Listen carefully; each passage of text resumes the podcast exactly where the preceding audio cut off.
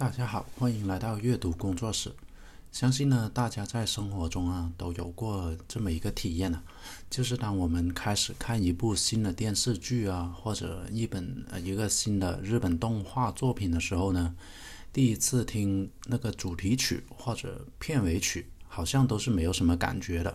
呃，有时候呢，甚至还觉得不好听。但是呢，随着剧情的推进呢，和听这个主题曲和片或者片尾曲的这个次次数越来越多啊，发现这歌还行。然后呢，后来到了结局的时候呢，可能已经开始呢，觉得这首歌呢挺贴合这个剧情主题，然后旋律也是很好听的。然后再后来。呃，可能过了若干年之后啊，我们已经完全忘记了这部剧或者这部动画的剧情，但是呢，主题曲和片尾曲的这个旋律还是会偶尔的在脑海里闪出来。啊，可能呢，甚至会因为自己的人生阅历多了，会发现这首歌的歌词的含义啊，其实是很有深度，简直呢就是切中要害，意史重地的。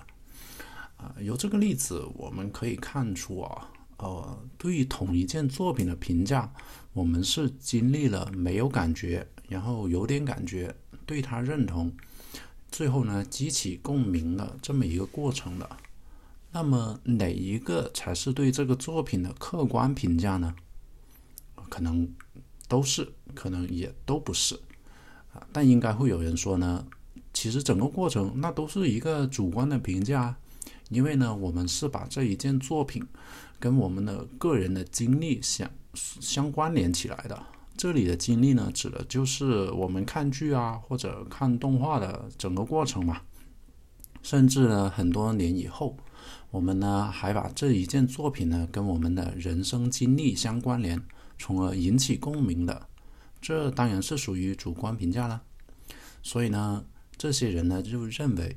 如果是要做到客观评价的话呢，那就应该啊有一套标准，我们应该用一套标准去评价艺术作品的啊。但是问题是这样哦，呃，艺术作品呢跟工业制品是不一样的，它的标准呢是会随时改变的，它不是一个确定的东西。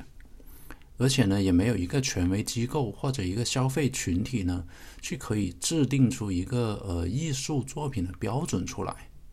就简单的以流行歌来举个例子吧，像呃邓丽君的《甜蜜蜜》，还有陈奕迅的《浮夸》，那这两这两首歌，它无论是旋律的复杂度啊，或者乐器的使用，嗯啊，或者歌词的表达啊等等。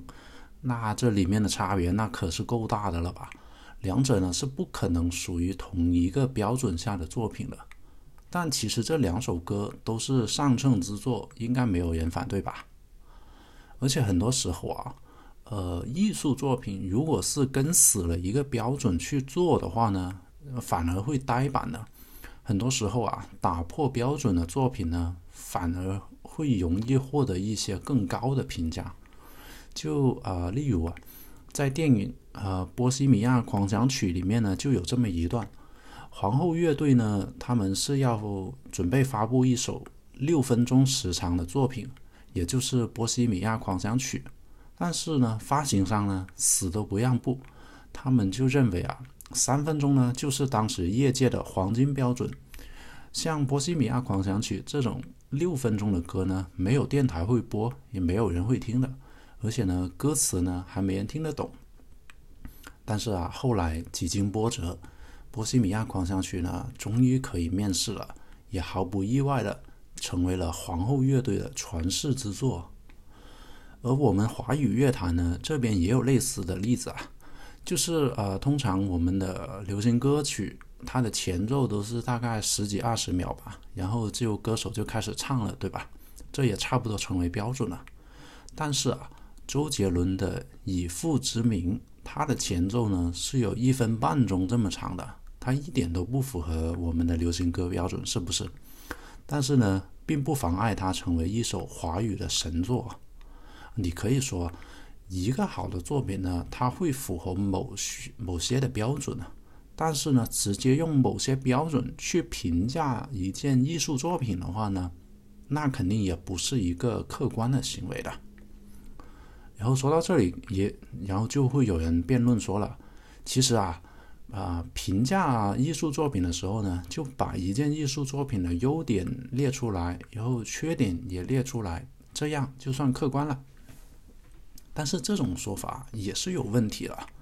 到底好和坏应该是怎么定义呢？就是这个优点和缺点呢，是应该怎么呃定义的呢？然后它的比重应该怎么衡量的呢？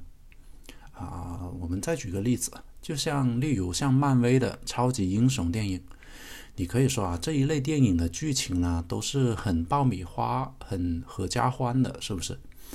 那这个特点应该算是优点还是缺点呢？今天如果我一家大小去看呃电影的话呢，那这个肯定算是优点嘛，因为它是老少咸宜的电影。但是啊，如果最近我对人生的思考比较多，想看点深度刻画人性的作品的话，那爆米花剧情那肯定算缺点了。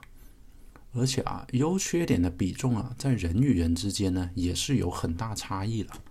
有的人喜欢看大场面的电影，然后剧情弱一点无所谓；但是有的人呢，只要剧情里面出现有一点点不合理的地方呢，他们都是不能接受的。